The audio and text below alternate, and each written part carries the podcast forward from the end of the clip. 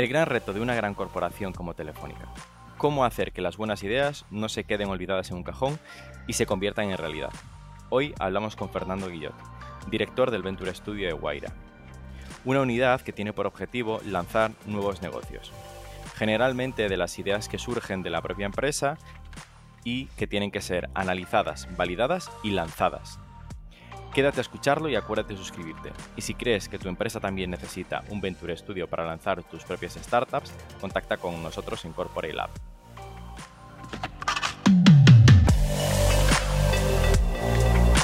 Innovation Takes Guts, un podcast donde hablamos sobre empresas disminuyendo sus propias industrias, Open Innovation y Corporate Venturing.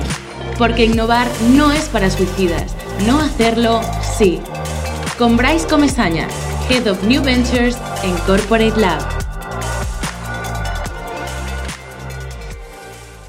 Hola a todos. Hoy tenemos con nosotros a Fernando Guillot, director del Venture Studio de Telefónica. ¿Qué tal, Fernando? ¿Cómo estás? Muy bien, encantado de estar aquí, Bryce. Muchísimas gracias. La verdad es que llevaba tiempo queriendo eh, tener esta entrevista y poder charlar sobre eh, algo que me encanta como es la parte de los Venture Builders y en una compañía tan innovadora como, Telefónica.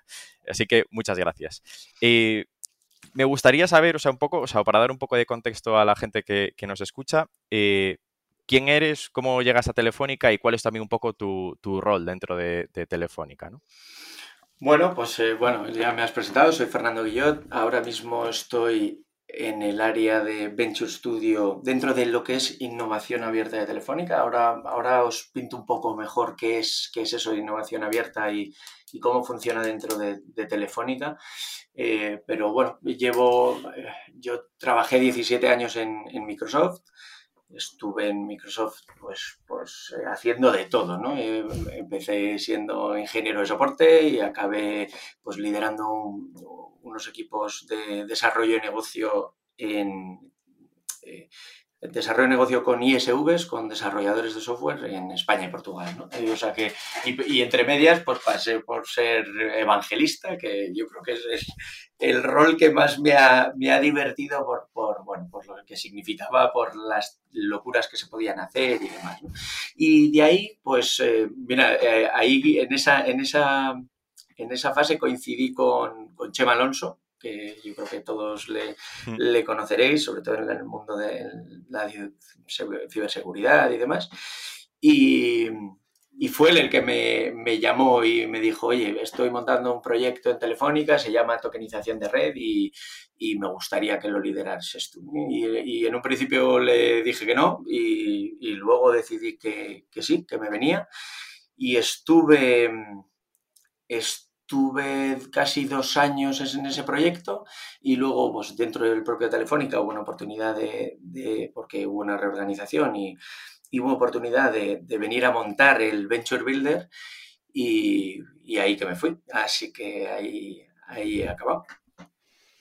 Y, luego, bueno, pues por, poner un poco más de contexto, eh, bueno, sabéis que en, Telefónica es una empresa súper innovadora. Yo eh, he alucinado, ¿no? Porque yo cuando entré en, Telefónica mm, veía Telefónica como una telco, ¿no? Y punto. Y, sin embargo, em, una vez dentro, alucinas la cantidad de cosas distintas que hace. Vamos, para nada es solo una telco, ¿no? Si, si veas, no sé, eh, y si te vas paseando por los pasillos es que hasta los extintores, ¿no? Están hechos por Telefónica. Las barreras de entrada las hace Telefónica, los parkings, las antenas que hay en, el menos cuatro para que haya conectividad y puedas hablar por teléfono. O sea, no es solamente el, eh, venga, sí, te, doy los gigas y los datos y tal, sino que, hay, hay, hay, mucha innovación. ¿no? Y hay innovación en todas las, las áreas de la casa.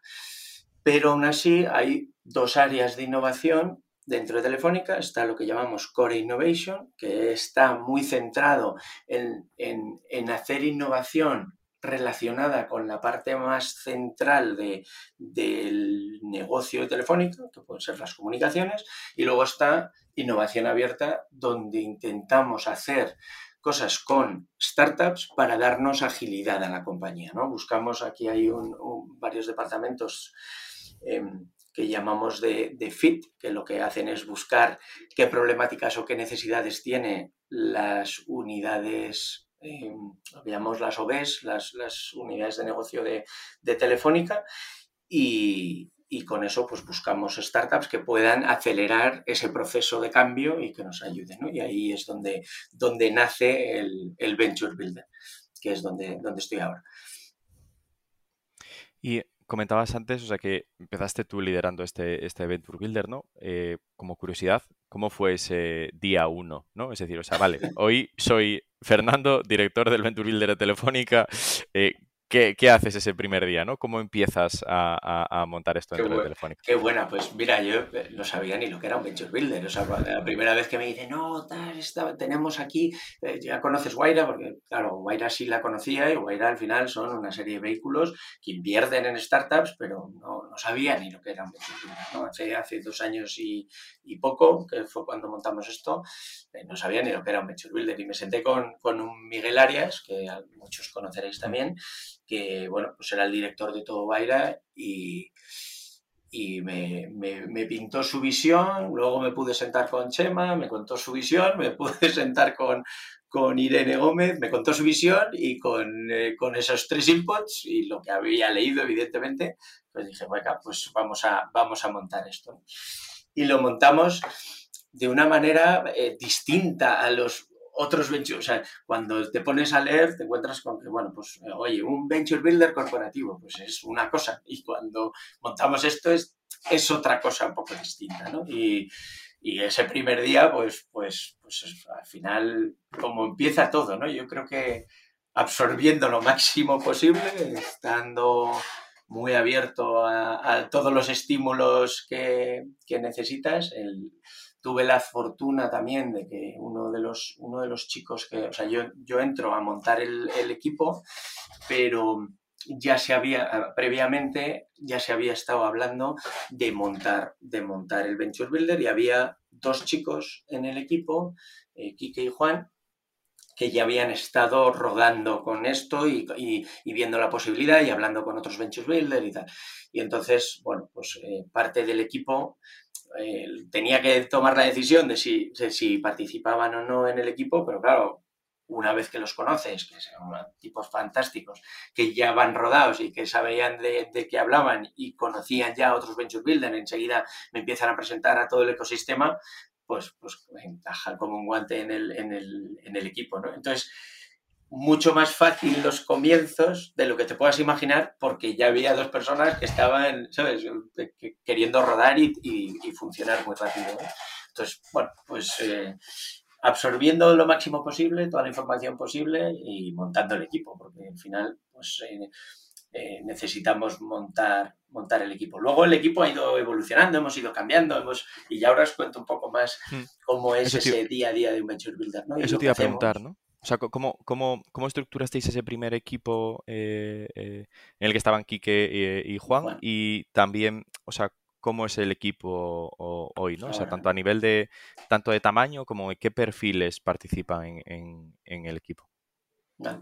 Pues eso, es, muy buena pregunta. Mira, en este momento inicial montamos el equipo mm, dos personas y media, vamos a, vamos a decir que éramos, éramos eh, tres más, más estaba yo, ¿no? Y, luego os cuento un poco más porque yo, yo llevo lo que es el área, se llama Venture Studio y no solo llevo el, el Wire Builder, ¿no? Llevo otras, otras cosas. Eh, pero bueno, eh, venía a montar el, en este momento inicial, venía a montar el, el Venture Builder. Que en un inicio lo llamamos así, es Venture Builder, luego le, cambiamos el nombre y era Waira Builder, porque tenía sentido, estaba dentro del ecosistema de Waira y queríamos que se le, se le conociese así. Entonces, el, día inicial, pues tanto Quique como Juan y luego otro, otro chico se llamaba Carlos, em, aquí teníamos roles un poco distintos. Eh, ¿Qué necesitábamos? Lo primero, y, así aprovecho y os cuento un poco cómo es nuestro modelo, necesitábamos encontrar eh, ideas. Nosotros montamos el Venture Builder con una idea eh, inicial, que ahora esto como las startups vamos pivotando y, al final pues vas consiguiendo ciertos aprendizajes que te permiten ir cambiando un poco tu, modelo. ¿no? En este modelo inicial con el que nace el Venture Builder es, hemos detectado que hay muchísima innovación dentro de Telefónica y vamos a analizar toda esa innovación y ver si hay algo que nos guste y que dentro de Telefónica, por, los tiempos que maneja Telefónica, por la dificultad y la complejidad de una compañía, por, por las necesidades de una compañía, no funcionen y veamos si tiene sentido sacarlos como una startup para que este, este proceso de innovación interna telefónica no se pierda, ¿no? no se queden almacenados en un cajón.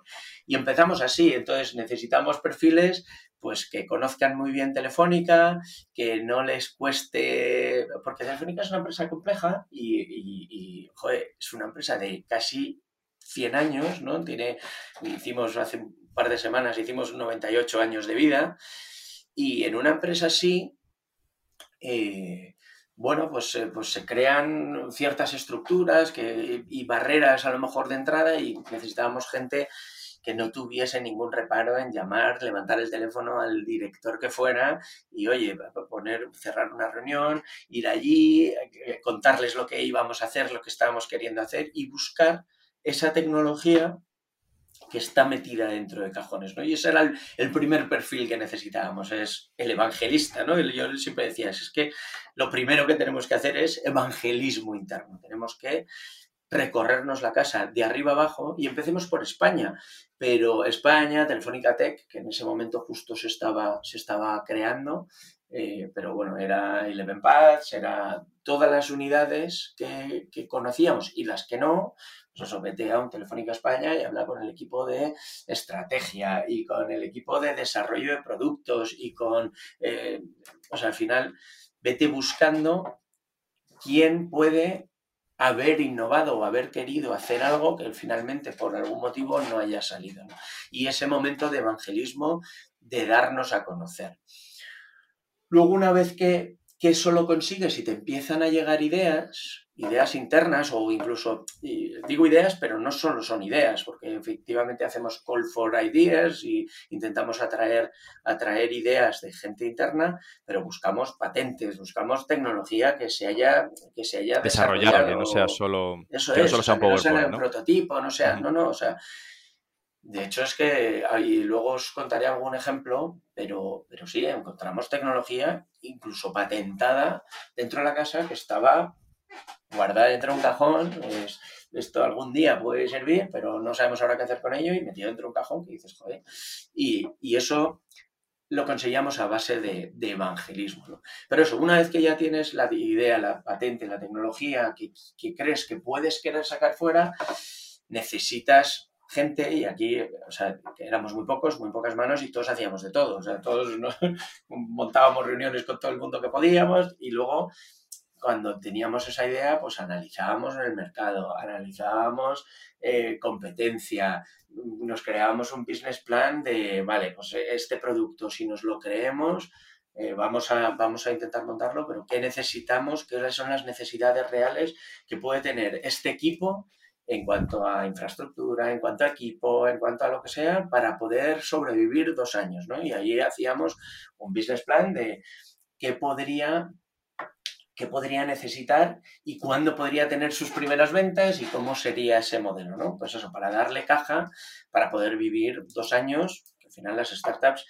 tienen un momento inicial de quemar caja y necesitábamos dársela. ¿no? Y si eso ocurría, pues luego este mismo equipo se encargaba de dos cosas muy importantes, que era, bueno, la primera era, realmente son tres, ¿no? La primera es llevar esto a un comité, porque, porque em, aunque nosotros intentamos validar muchas cosas, eh, bueno, pues siempre lo tenemos que poner en manos de, más gente para que nos puedan decir, oye, pues esto que tú has pensado que es una buena idea, pues mira, yo, y ya, has analizado la competencia, ya has analizado eh, lo que hay en el mercado y, has intentado validar ciertas cosas, eh, bueno, pues lo, elevamos un poco más para que haya más ojos alrededor de esto y que nos, den el go no de, para poder invertir. En verdad, a cada una de estas ideas que recibíais, que encontrabais en, en los cajones, le, eh,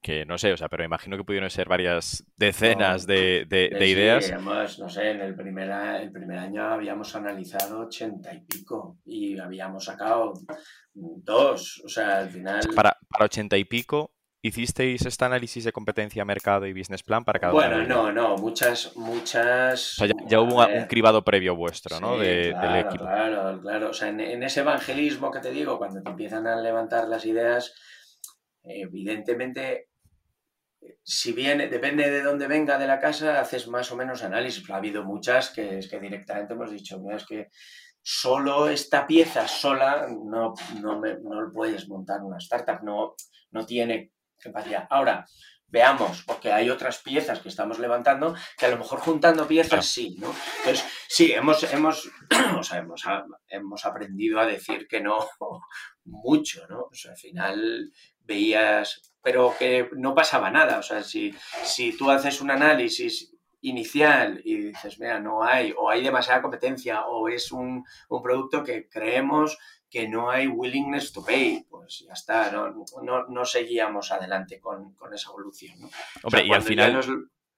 Digo que, al final estaba dentro de un cajón, ¿no? O sea, se decir, en el peor de los casos, vuelve donde estaba. claro, la gracia, la gracia de este departamento es, oye, vamos a ver qué hay en Telefónica que tenga sentido sacar fuera.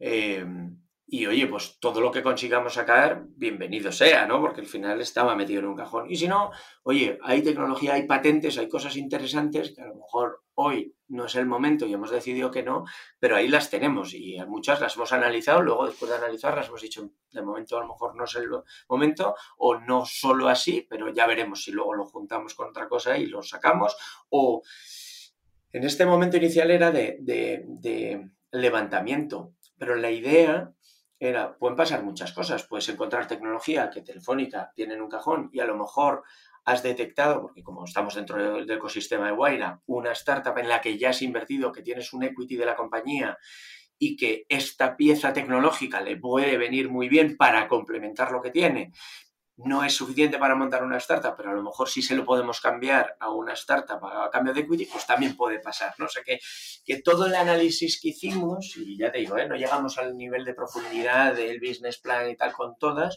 pero todas las analizábamos y todas le dábamos, bueno, pues esta puede tener sentido, esta no, esta, mira, esta, esta es que no la quiero volver a mirar, pero esta, oye, pues fíjate, hay una startup que acabo de escuchar que estaba en el comité de no sé qué, que hace tal y, oye, pues esta pieza tecnológica se lo podemos proponer, ¿no? Y es, era un poco crear, crear ese, ese sentimiento, ¿no? De, oye, pues hay cosas dentro de Telefónica que podemos eh, que podemos sacar fuera. Y además sacándolo fuera le vamos a dar más, más velocidad y luego, quién sabe, ¿no? Si montas algo que es una innovación de Telefónica y en un futuro eh, pues, mm, crece y funciona bien fuera de Telefónica, pues puede llegar un momento dado en el que Telefónica quiera adquirir el 100% de esa compañía y, volverla a internalizar, ¿no? Ya con, con equipo, ya montado ese equipo de negocio para, para trabajar esa idea. De momento, evidentemente, llevamos solo dos años de vida, eso no ha pasado todavía, ¿no? Pero bueno, podría ser, podría ser mm. una de las cosas que pasara. Y el, o sea, me comentabas que salieron estos dos proyectos, o sea, es decir, va a comité y se decide empezar ah. con, estos eh, eh, eh, dos proyectos. te, digo, te digo que estamos todavía, joder, estamos todavía, perdona, que he perdido ahí un poco el hilo. estábamos todavía hablando de, del equipo, ¿no? Y hay dos cosas más que tenía que hacer ese equipo y así ahora lo, lo enlazo con cómo ha cambiado un poco el equipo. Em, dos cosas más que tiene que hacer el equipo una vez que ha ido a ese comité y se ha aprobado, era buscar el equipo humano, porque piensa que son ideas internas, eran ideas internas de Telefónica. Entonces, eh, pues no hay, hay equipo detrás de, esa innovación, pero eso sí que es un aprendizaje, ¿no? No he conseguido que nadie de esos equipos quieran dejar Telefónica para emprender. Bueno, pues eh, hay que ser un tipo de perfil para emprender y, todavía no hemos conseguido a nadie que se crea, diga, es que esto que vas a hacer que es mi bebé, lo quiero y lo quiero liderar yo o quiero ser yo el GTO de esto y me voy fuera de Telefónica para hacerlo. Entonces teníamos que buscar el equipo humano que, que lo liderase y después buscar financiación externa telefónica para poder pues eso, darle esos dos años de vida que queríamos. Si hemos decidido que una, cierta startup para sobrevivir dos años necesita 300.000, Telefónica pone la tecnología y además, pues imagínate, pongo 100.000, pues tengo que buscar los otros 200.000 fuera. Y esto es una cosa importante porque no queremos ir solos al mercado con algo que además es nuestro, ¿no? Porque nos podríamos estar haciendo trampas al solitario. Es, oye, no, esto es una buena idea, me lo creo, he analizado la competencia, pero pues es algo que a lo mejor ya estaba en Telefónica y no ha funcionado. ¿Por qué va a funcionar fuera? ¿no? Si tú consigues que haya terceros que digan, oye, es una buena idea y yo también estoy dispuesta a acompañarte en esto, y aquí siempre, evidentemente, buscamos que haya smart money, ¿no? O sea, que sea gente que nos pueda ayudar, o sea, que le dé algo a la startup que, le pueda beneficiar, ¿no? Pues con conocimientos en algún sector que necesitamos o, lo que sea. Entonces, esas dos fases son muy complejas, ¿no? Y ya te digo que éramos un equipo muy pequeño y todos teníamos que hacer de todo, pero esas dos partes son, yo creo, la más compleja, ¿no? Encontrar el equipo humano que, que lidere esto y... O sea, esos emprendedores que cojan el proyecto, ¿no? O sea, que... que... al final no es su proyecto, que cuando tú encuentras un emprendedor que te cuenta su proyecto y que ha mm. sido su idea y tal, pues, oye, pues lo cuenta de una manera, tú ahora tienes que hacer a la inversa, tienes que sentar. Que evidentemente, como somos Guaira y llevamos inversión en 900 startups y hemos ya pasado por aquí tantos emprendedores, pues tenemos muchos mucho conocimiento de emprendimiento y muchos emprendedores a los que conocemos, que a lo mejor justo han salido un proyecto o, su startup va tan bien que ya, ¿sabes?, les apetece meterse en otro, en otro fregado, ¿no? Y entonces, de ahí podemos conseguir esa cantera de futuros emprendedores que, que, al final hacen muy rápida la idea suya, ¿no? Pero que esa es la parte más compleja, porque Sabes que las startups pivotan, las startups en un día uno necesitan, tienen una serie de necesidades y en el día, en el mes seis tienen otras muy distintas, ¿no? Y tienes que conseguir encontrar a un equipo humano que sea capaz de pivotar muy rápido también en las necesidades que tiene, que tiene la propia startup. Entonces, bueno, eso era el principio. ¿Cómo ha crecido el equipo? Pues el equipo, sobre todo, hemos crecido juntamos dos equipos, ¿no? Había otro equipo eh, que se montó también hace un par de años para ayudar y para ayudarnos a tomar decisiones de, inversión más por la parte técnica, se llamaba Fast Track Funnel, era un equipo de, prototipado y ayuda a las startups a, poder validar cosas y lo unimos al Venture Builder. Tenía sentido porque era un equipo que nos ayuda a validar muchas más hipótesis de las que validábamos en un principio nosotros, ¿no? Porque al final, oye, tengo una idea, tengo una tecnología, pues vamos a prototiparlo, vamos a hacer esa experiencia y ese journey de usuario que sea adecuada, vamos a ponerlo en manos de, gente real, de, incluso clientes de Telefónica, tal, vamos a probar y vamos a pivotar, vamos a, vamos a intentar analizar el 360 de, de lo que es la solución y si realmente... Eh, desde, el punto de vista de producto, ¿no? Este prototipado, o sea, quiero decir, al final son eh, un conjunto de figmas, ¿no? Por así decirlo, o sea, o, prototipos tangibles que los clientes puedan interactuar con ellos y nosotros Sí, sí, pero son prototipos para, para validar hipótesis, para decir, oye, pues mira, esto resuelve tal problema, pues a ver, lo voy a poner en manos de gente que lo vea, lo pruebe y que veamos si realmente hay willingness to pay, por ejemplo, ¿no? Quiero validar que este producto realmente haya gente dispuesta a pagarlo. Pues lo llevas, lo pones delante de la gente, incluso a lo mejor es un fake y es una página web en la, que, en la que cuando vas a decir que vas a comprar, mm, la página se cierra y dice ah, actualmente no puedes comprar o lo que sea, ¿no? y eso es un equipo de prototipado que evidentemente pues tiene gente muy buena de desarrollo, tenemos un par de personas muy buenas de desarrollo, tenemos gente de UX, de, esa experiencia usuario y de diseño de producto, y luego gente de, producto incluso, ¿no? Gente pensando en cómo productivizar eh, esa tecnología. Esa tecnología. Y este equipo, además de hacer eso, que ahora pues seguimos el mismo proceso de levantamiento de ideas, pero lo que hacemos ahora es validar hipótesis que antes pues no validábamos. Y entonces, si esas hipótesis se validan y nos gusta el resultado, entonces pasamos por todo el resto del proceso. ¿no? Pero sí que, sí que intentamos productivizar y luego cuando montamos las startups, esos equipos siguen echándole una mano a la startup a seguir creciendo, a seguir validando ideas, prototipando y, luego... Ahora, ahora, antes de, buscar a este equipo de emprendedores que lidere el proyecto, vosotros hacéis eh, un prototipado, una validación eh, previa, ¿no? ya no es, algo de tenemos, hola equipo emprendedor, tenemos esta tecnología dentro de Telefónica que valoramos en tanto, ponemos tanto de casa además para el proyecto, eh, hay que ir fuera a buscar esto y tenéis una startup con una tecnología que nosotros pensamos que puede tener encaje en, el mercado. Esto entiendo que, el acercamiento de ahora es también más, más eh, eh, eh, con más probabilidad de éxito, ¿no? estoy, más tanto de conseguir equipo, porque vas algo con mucho más tangible, ¿no? De, oye, hemos probado esto, estos son los experimentos, hemos hablado con estas personas, tal, y, y, tienen interés en hacerlo, ¿no? nos, ayuda en, varias, en varios frentes. Para empezar, en ese en, esa, ese comité de, inversión, pues evidentemente como has validado más cosas, tienes más información de lo que, de lo que crees que esa, que esa tecnología va a aportar. Eh, pero evidente, evidentemente nos permite, nos permite validar, validar muchas cosas que antes pues, pues te tirabas a la piscina. Ya. O sea que sí, efectivamente.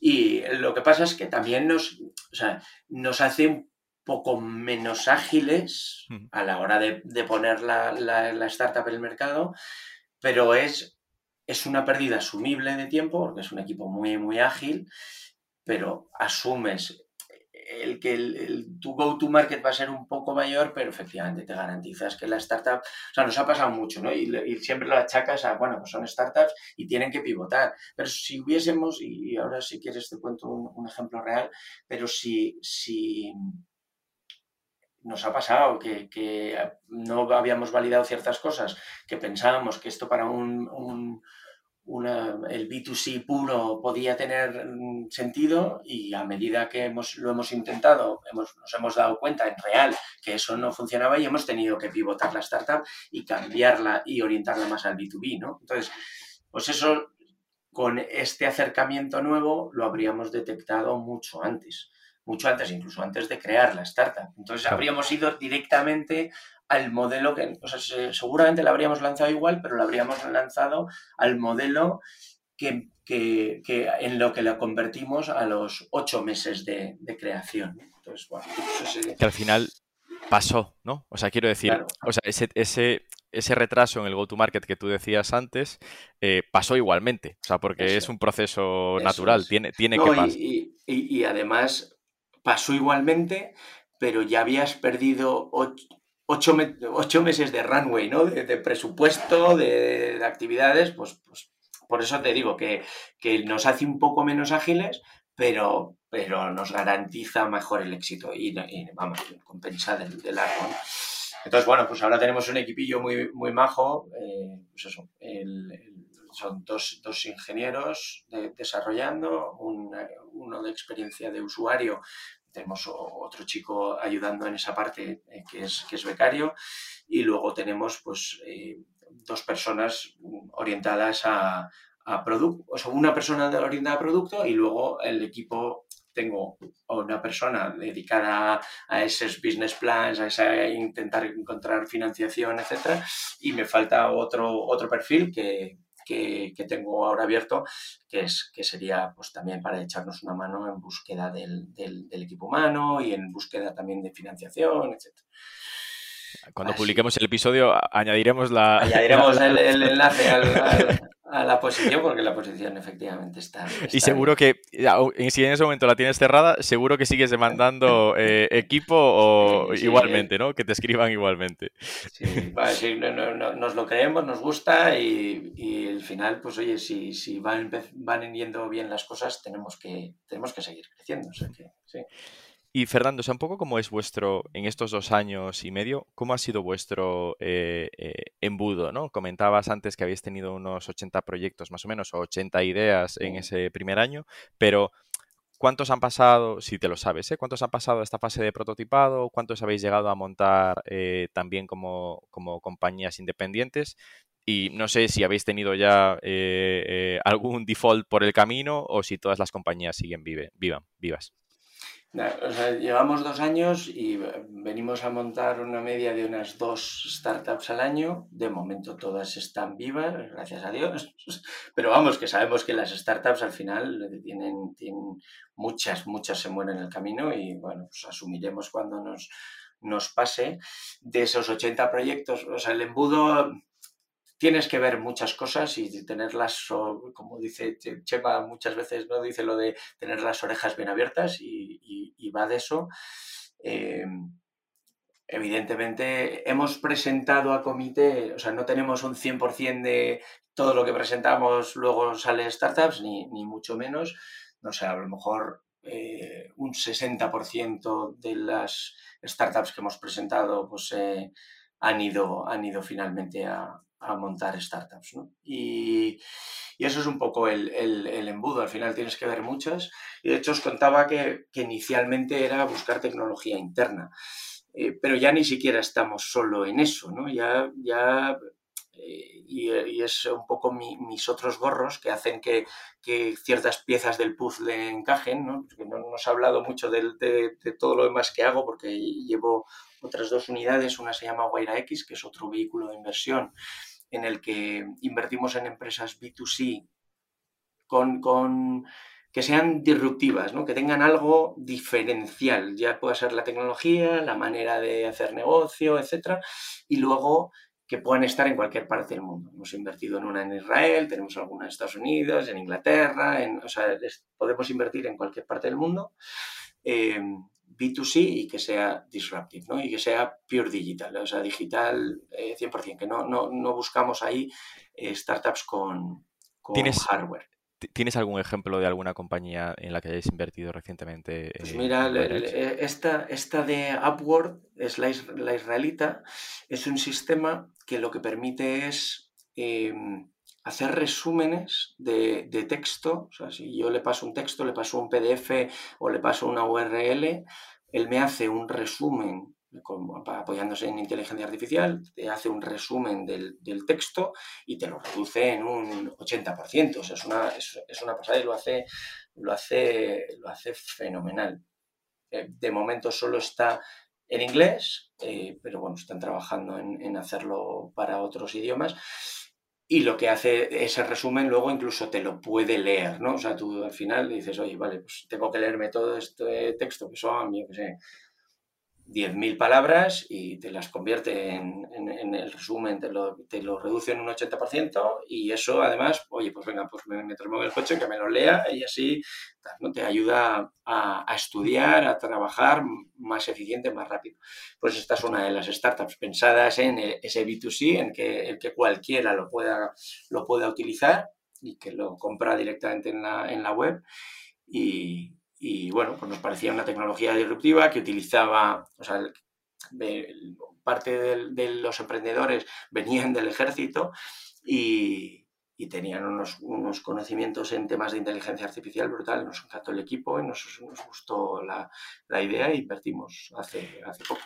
¿Y cómo es, eh, eh, no sé si es público, pero o sea, cómo es vuestro rol de inversor aquí? O sea, es decir, un poco también, ¿cómo es este fondo? Eh, ¿En qué fase estáis ahora y cómo son los tickets que son? Ahí, ahí invertimos tickets pequeños, porque lo que además que lo que queremos es eh, crecer rápido en portfolio, eh, buscamos, buscamos invertir un máximo de 250, una cosa así, 250 cash.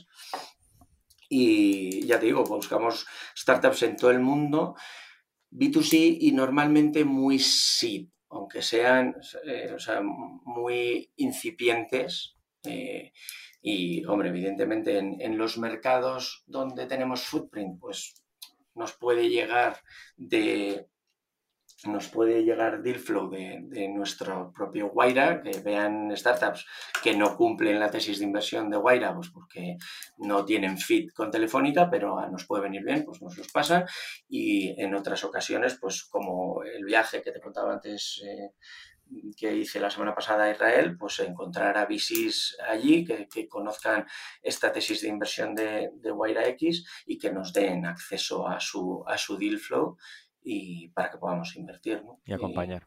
Y, acompañar. Y, siempre, o sea, como invertimos poco dinero, siempre somos acompañantes. No, no, nunca lideramos, nunca. O sea, y de hecho, nosotros en, en alguna ocasión hemos entrado fuera incluso con la ronda ya cerrada, ¿no? Nos, la abren porque es, oye, telefónica y a lo mejor no hay un fit inmediato ahora, pero vemos claro que puede haber un fit con los usuarios o con los, con los clientes de telefónica en un futuro y nos abren las puertas, ¿no? Aunque nuestro deal flow sea pequeño, si demostramos que somos ágiles, que somos, que, que somos un buen socio, porque es verdad que luego nos, nos, nos gusta tener, no, no, vamos a tener un, consejero en, el, en, la, las compañías, pero siempre queremos ser observadores y, intentamos ayudar mucho.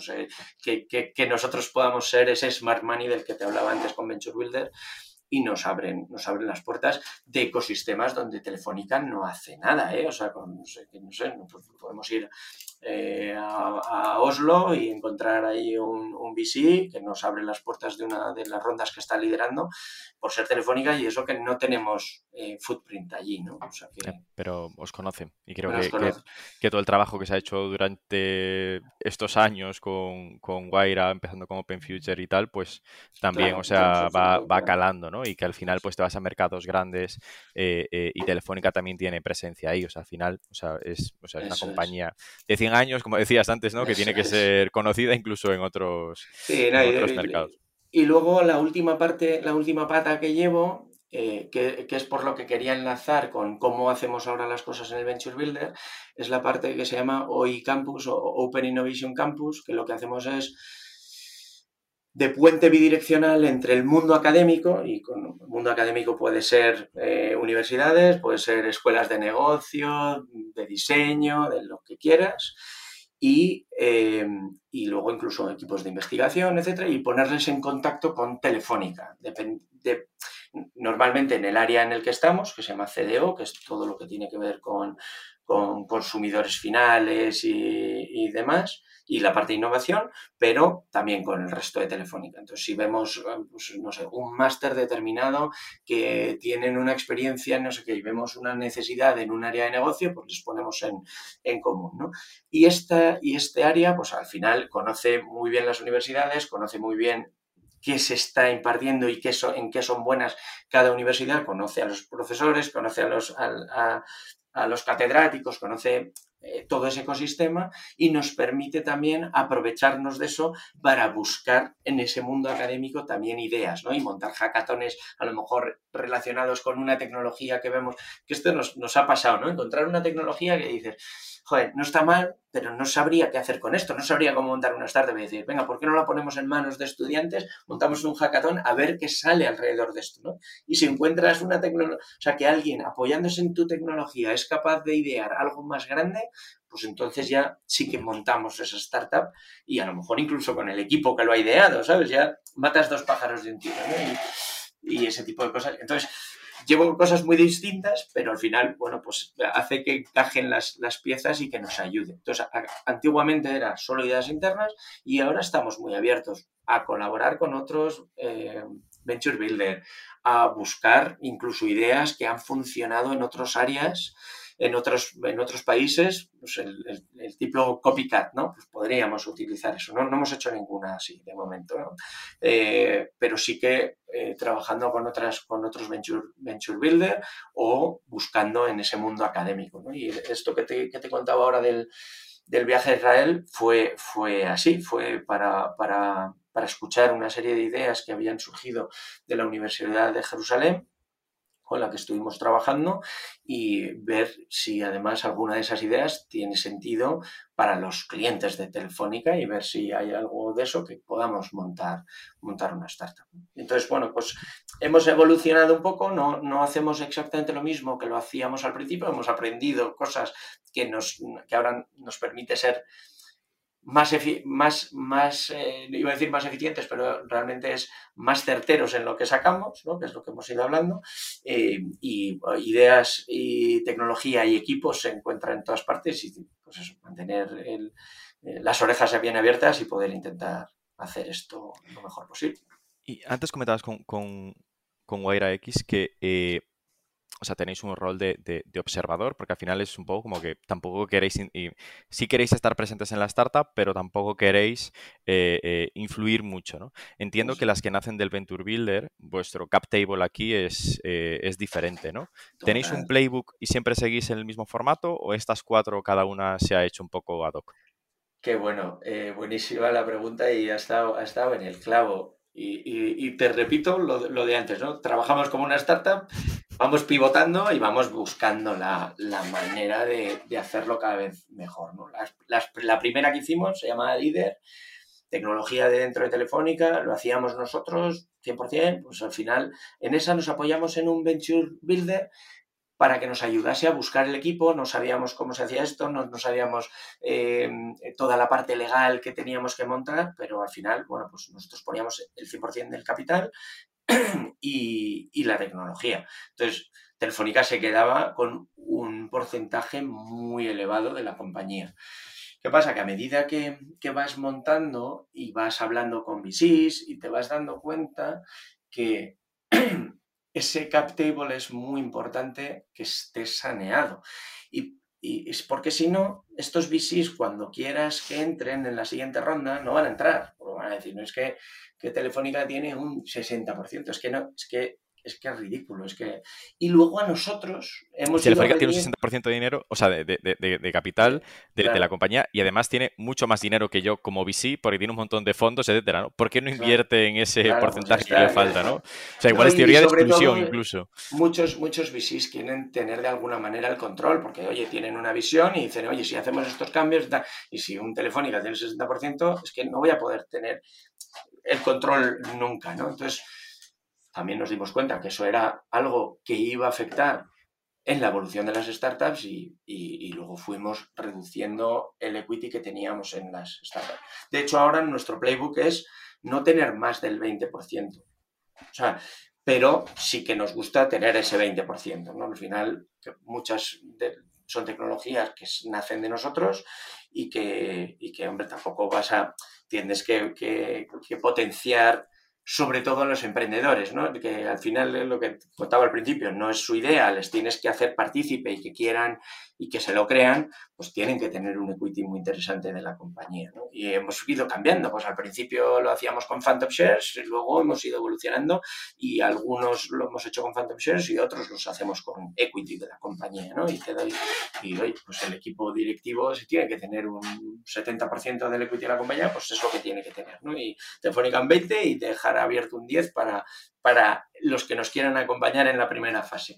Entonces, eso es un poco nuestro playbook ahora, pero no ha sido desde el inicio. Al principio, al principio no se parecía en nada, ¿no?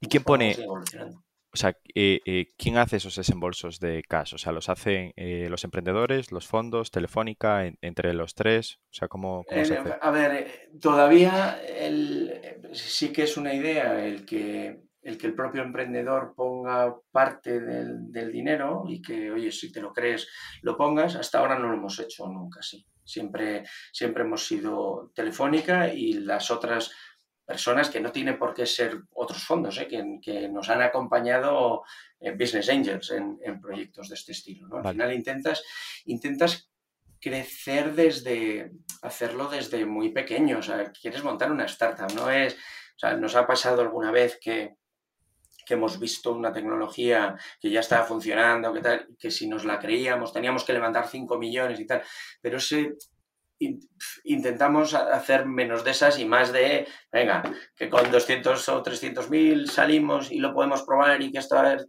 preferimos eso y, montar más que no, venga, voy a montar una muy gorda y voy a ir directamente a los VCs para conseguir millones.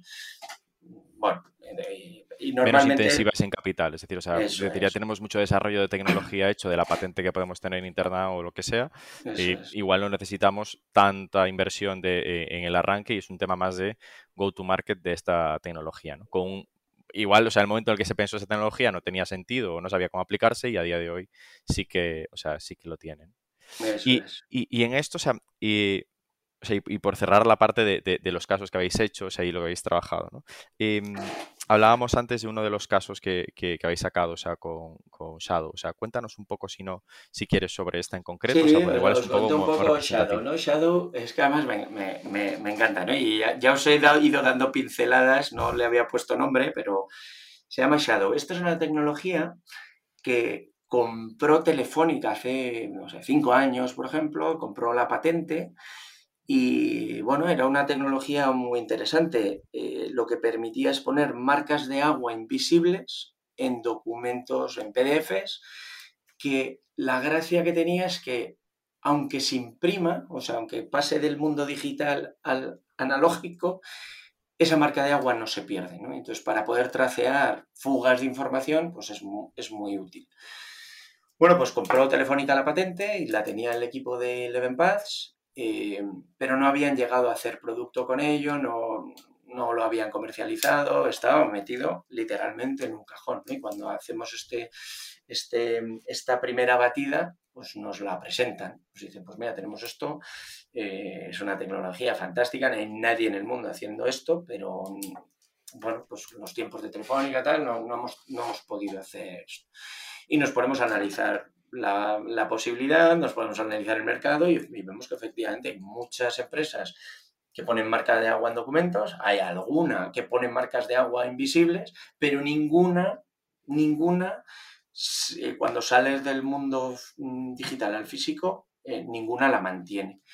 Oye, pues nos, eh, esto se puede montar muy rápido, hacemos tal, vamos a ese comité de aprobación, buscamos a los socios inversores y aquí no, no queríamos, no queríamos, pues lo que vimos es que pues con 250, 300 mil podíamos lanzar esto, Telefónica está dispuesto a poner 100, la tecnología y luego la patente de la tecnología pasaría a ser parte de la startup, pero al, cuando levante una ronda X, eh, eh, a una valoración que ya estaba puesta desde el día 1 y venga, vamos a montarlo. Y ahí, pues pensábamos, bueno, pues es que cualquiera, yo lo que quiero es que cualquiera que sea director de una compañía, que tenga 10 personas debajo y que por lo que sea no se fíe de, su gente, pues pueda coger un, el documento que les va a compartir y poner una marca de agua cada uno con el nombre del que se lo da y si luego hay una filtración, pues a ver quién es, ¿no? Y que cualquiera lo puede hacer, lo compre por la web, sea muy fácil, venga, compro 10 marcas de agua, tal. Y ya te digo que en ese momento ni validamos que esto fuera algo que, que una persona de la calle lo pudiera hacer y lo montamos, montamos el equipo humano y eso pues fue fantástico porque encontramos a una tía que venía, había estado en Nokia, que había sido emprendedora también, que tenía se llama, se llama Isabel, con, una cabeza muy bien amueblada para hacer producto, porque no tenía producto, tenía un, una DLL, o sea, tenía, tenía una patente y, un, tenía la tecnología, pero no había producto alrededor. Y montamos producto y además súper rápidos, en dos meses y medio ya teníamos, ya teníamos la web montada y esto funcionando. Y, bueno, pues fuimos, fuimos evolucionando, vimos que, no, que, ese willingness to pay no llegaba, había algunas personas eh, que lo compraban y lo usaban y lo probaban y tal, pero no...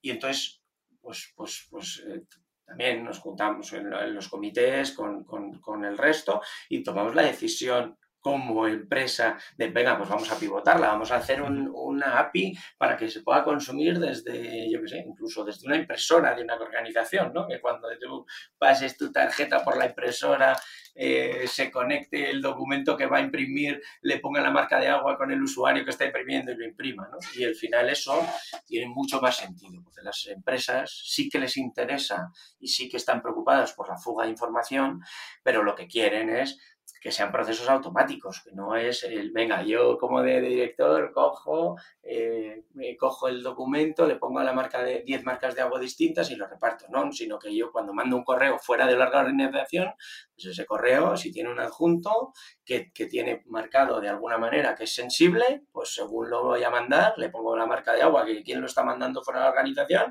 y lo, y lo mando. Pero por lo menos, si luego eso es una filtración que, que sale en el periódico, yo puedo coger el móvil, escanear el periódico y ver exactamente quién ha sido. ¿no? Pues una tecnología que estaba metida en un cajón, que dices, joder, es, es, es, es, tecnología válida. Es verdad que si hubiésemos validado ciertas cosas como hacemos ahora, pues seguramente habríamos empezado con el modelo actual desde el día uno, ¿no? En vez de haber esperado ocho meses hasta, hasta darle la vuelta a la compañía. Pero, pero bueno, ese fue uno de los ejemplos, ese es, es un ejemplo de, lo, de, las cosas que montamos. Ese sí era tecnología interna. Y, y bueno, la, la, parte positiva es que, aunque haya sido ocho meses, o sea, es que pivota, ¿no? O sea, quiero decir, claro. o sea, y, y, también el acierto a la hora de montar el equipo, de que haya tenido también esa cintura para darse cuenta, pivotar y no quedarse como, bueno, esto es lo que me dijo Telefónica en su día, voy a seguir peleando hasta que se acabe la caja, ¿no? Sino ese, ese ownership del proyecto. Ese, es, ese para mí es fundamental en los emprendedores, ¿no? Es uno de los key aprendizajes que, que tenemos, es que, lo, es que el que, que lidere esto, bueno, una es no vale solo poner a una persona, no vale, o sea, tienes que, tienes que poner al equipo, pero que, que, lo que buscas en el equipo es, es, esa capacidad de emprendimiento y es que sí, estén enamorados de su producto y de su proyecto, pero que sean ágiles en pivotar. Si es que las startups es muy difícil que encuentren el modelo en el día uno. Es que yo creo que no le ha pasado a una startup en la vida que el día uno ha dado con el modelo y el día dos ya estaba haciendo dinero. No, tienes que ir buscando y midiéndolo todo y dándote cuenta de las cosas que funcionan y las que no, y ir pivotando y cambiando, ¿no? Y ser ágil haciéndolo. Y, y, eso, vamos, es, es, es, es una sí. manera de ser, ¿no? Pero o sea, que, es creo, lo que buscamos. Creo que, creo que los Venture Builder es la parte más, más crítica, ¿no? O sea, la de, la de captación de, de, ese equipo. Ese Fer, Fernando, para ir terminando, o sea, ¿cómo ves tú el... Eh, eh, no sé, has estado ahora, hace comentábamos, ¿no? hace poco en Israel, etcétera. ¿Cuáles ves tú que pueden ser las siguientes tecnologías o disrupciones que veréis más próximas dentro de, de, de Telefónica, ¿no? ¿Qué cosas has visto que dices, oye, esto... Bueno, eh... ahora, ahora, mira, y así aprovecho, aprovecho, os cuento, es que claro, te, tenemos, hacemos tantas cosas que luego me, me, dejo, me dejo cosas sin contar, ¿no? Pero una de las cosas que hacemos en la parte de Guaira X, eh, tenemos una unidad mirando tendencias ¿no? y viendo qué hay en el mercado, qué es lo que, no sé, tendencias que ocurren a lo mejor en China que todavía no han llegado a Europa o que no han llegado. Y ahí estamos continuamente buscando tendencias, en, pues nos hemos visto en el mundo de, de las compras, ¿no? Y cómo está cambiando, pues te vas a China, ves que, que ahora el, el, el, el modelo es, es parecido al, al, iba a decir teletexto, no es teletexto, es la venta esta de, de, televisión que poníamos a las 3 de la mañana, ¿no? Sí, sí, el, el, ahora se llama live shopping, ¿no? sí. shopping, o sea, de en cualquier canal, o sea, en redes sociales hay alguien mostrando un producto sí, sí, y tú lo puedes comprar es, directamente desde es. ahí. Pues el shoppertainment lo llamamos, ¿no? Y es, pues eso, en, en China es todo, el 100%. O sea, ya esto solo se vende así, a base de influencers, eh, contando los productos y en tiempo real dándote descuentos para si lo compras y no sé qué. ¿no? Pues ese es un, uno de los, de los ejemplos. Pero la realidad es que donde estamos poniendo muchísimo foco ahora es en toda la parte de, de metaverso, de, de Web 3.0 y, y, estamos haciendo un, trabajo, para mi gusto, muy molón, que es... Eh, buscar startups del metaverso. O sea, estamos trabajando en el tema del metaverso y no sé si leéis las noticias de Telefónica hace, hace poco, pues pusieron eh, una responsable de metaverso que se llama Yaiza, Yaiza Rubio, que, que lo que es la Chief Metaverse Officer, o sea que, que ya, ya solo la veremos en, línea, ya no, no la veremos nunca en, en físico. Pero la realidad es que ahí se está haciendo muchas cosas. Desde la parte de Guaira estamos haciendo un análisis global de todo lo que vemos en nuestros ecosistemas relacionados con, el, con, con Metaverso y Web 3.0, pero desde la parte de Core Innovation también se está estudiando mucha innovación respecto a, ese mundo, sobre todo el de Web 3.0 y de cómo va a ser esa evolución de, las monedas, de la parte más financiera y demás. Y, esa yo creo que sí que va a ser un, cambio grande que veremos de aquí a unos años en, en todas las compañías. ¿no? Al final lo que, lo que sí está claro es que, aunque eh, eh, decíamos antes que es una compañía muy grande telefónica, ¿no? Para todo esto nos va, a, nos va a seguir haciendo falta ADSL, Internet, o sea, todo esto nos va a seguir haciendo falta, ¿no? la, parte, core esa tenemos que seguir cuidándola y seguir tirando cables y seguir haciendo que la fibra llegue a todo el mundo. Eh, pero, esto va a seguir. ¿Y, qué aprendizajes te llevas o sea, en estos años en los que has estado con, estos tres eh, sombreros, ¿no? Ya para, terminar. Pues mira, la, ¿Qué, le, dirías al Fernando que empezó eh, ese día que lo llamó Chema, Chema Alonso y le dijo, oye, el Venture Builder, ¿cuándo, no? Joder, he ido contando algunos aprendizajes, ¿no? Pero sobre todo la parte humana es, es, lo más difícil, el encontrar ese talento que pivote, que, sea capaz de, vender ¿no? y de creérselo y de dar, darle muchas vueltas, esa, esa es una parte que, tienes que trabajar mejor, ¿no? Y al principio a lo mejor montábamos el equipo con una persona y no es suficiente. O sea, necesitas montar un equipo porque son equipos que, que se tienen que ayudar, que no es, es, muy difícil encontrar un CEO que lo sepa hacer todo y además de que necesita, ¿sabes? Que puedes poner, sí, puede encontrar un equipo de desarrollo, eh, becarios que le ayuden, no sé qué tal, pero al final, oye, si tu fuerte no es la venta, te tienes, tienes que tener un, un tío fuerte de venta ahí, tienes que, o sea, que, que tienes que montar equipos diversos,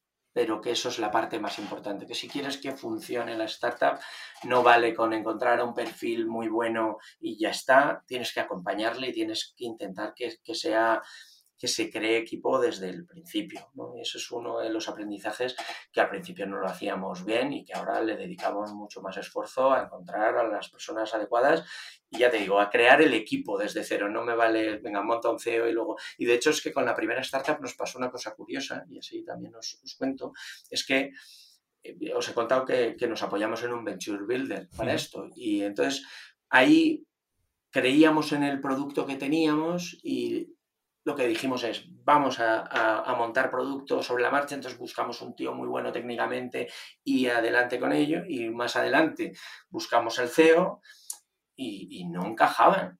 Y, pero el CEO tenía una visión muy clara, nos gustaba y le habíamos puesto nosotros ahí y tuvo que cambiar a todo el equipo, ¿no? Y, empezar casi de cero. Entonces, para mí este es uno de los aprendizajes que me llevo y que me gustaría que me hubiera dicho, ¿sabes? Tres años antes, el tío, la idea es importante, pero el equipo lo es más. Entonces, dedícale más tiempo a encontrar el equipo y no solo una persona, encontrar el equipo entero antes de lanzarlo y que ese equipo se crea el proyecto y que tenga, y otro de los aprendizajes es que además tenga un equity relevante de la compañía para que sea suyo. O sea, que, evidentemente si a los dos años decide que lo deje tal, pues no, no se lleva ese equity, o sea, que, que esté, que estén en el pacto de socios, muy bien definido, pero que, se sientan realmente eh, eh, socios de esto y que, tiren adelante. Vamos, hay muchísimos eh, aprendizajes que ya os he dicho, os he dicho uno y otra vez la, la, cantidad de veces que hemos ido pivotando, ¿no? Y que a mí personalmente me gusta mucho porque el cambio es algo que busco, ¿no? Y, es la manera de ir mejorando y de, de, aprender, ¿no? A mí me gusta aprender. Y ya os contaba que en mi época de Microsoft he pasado por todo tipo de roles y me encanta. Y, eso es una cosa que, vas aprendiendo día a día, ¿no? Pero bueno, sí que hay, sí que hay cosas que, que joder, pues, pues eso, una cosa tan clara como la que os he contado antes de, de es que antes no validábamos hipótesis, es que es gut feeling y venga por ello y, ostras, espera, o sea, sé un poco más paciente, que no pasa nada, ¿no? Que, la tecnología llevaba aquí tres años antes de que la cogieras tú, no quieras lanzarlo, ¿no? dedícale un tiempo análisis, prueba, vuelve a la pizarra, vuelve a probar. No te atasques ahí, ¿eh? O sea, no, no, no te vuelvas loco queriendo validar el 100% de las cosas porque entonces no haces nada, pero una pequeña validación, lleva al comité y, lanza, busca ese gran equipo que, te, que, te, vaya a hacer triunfar, porque también en mi parte, mi, en mi pata de Guaira X, lo veo, es que las ideas me gustan y muchas veces digo, joder, qué idea más buena y qué bien ejecutada, ¿no? Pero en lo que apuestas es en el equipo humano, es que lo, y, en fases tan iniciales de los proyectos, ¿no? Tanto las que inviertes eh, en SEED, o sea, en Wire X, como en proyectos tan incipientes que salen del Venture Builder. O sea, es, o sea el equipo es el que va a, resolver, ¿no? O sea, y tener un equipo que rápidamente cohesione, eh, que se lleven bien entre ellos, que tengan ese sentido de ownership y tal, o sea, es, eh, o sea, creo que es o sea, un poco la línea que has comentado durante todo, ¿no? Que también te pasó con el Venture Builder al momento de montarlo, ¿no? O sea, de cómo vas construyendo ese equipo, cómo vas sumando las diferentes patas y personas que, salen. Eh, eh, y, también le pasó al CEO que comentabas ahora, ¿no? Primera tarea de día uno, o sea, eh, despedir al equipo que teníamos. porque, no, porque no encajamos y porque no, porque tenemos visiones distintas y, y, ya está, y empieza a montar tu equipo de cero, ¿no? Pues también tienes la sensación de haber perdido meses de vida de la compañía, aunque el producto, oye, ya iba en la línea que queríamos, o sea que, pero bueno, y esa startup va como un tiro, esa es la que, la que a día de hoy es la única que tiene que ha llegado al break-even, ¿no? O sea, que, que, que, hay que darle un empujón porque lo que queremos es que crezca de verdad, pero ya, ya, está haciendo dinero y ya, ya paga sus gastos, ¿no? O sea, y esta además era de la que teníais... Eh, eh, más porcentaje. más porcentaje, ¿no? O sea, sí, pero, pero, gracias, pero, gracias, a Dios, gracias a Dios es la que va bien. Y, o sea, todos más o menos van, ¿no? Pero estaba bien, ya llegaba a break-even, con lo que no necesitamos a día de hoy el, levantar una ronda urgentemente, pero si lo necesitáramos tendríamos un problema precisamente por tener un cap table que, que los VCs no, no, no, quieren. ¿no? Pero bueno, lo solucionaremos, ese es un tema que solucionaremos. Esto, o sea, la, conversación de VC Venture Builder, eh, eh, además con Corporate por el medio, creo que daría para, para otro episodio. Para otro eh, episodio entero, sí, sí. Ahí, también hay key learnings. Muchísimas gracias, Fernando, por contar tu experiencia. Un placer tenerte aquí. Muchísimas gracias, Bryce. Nada, para lo que necesitéis.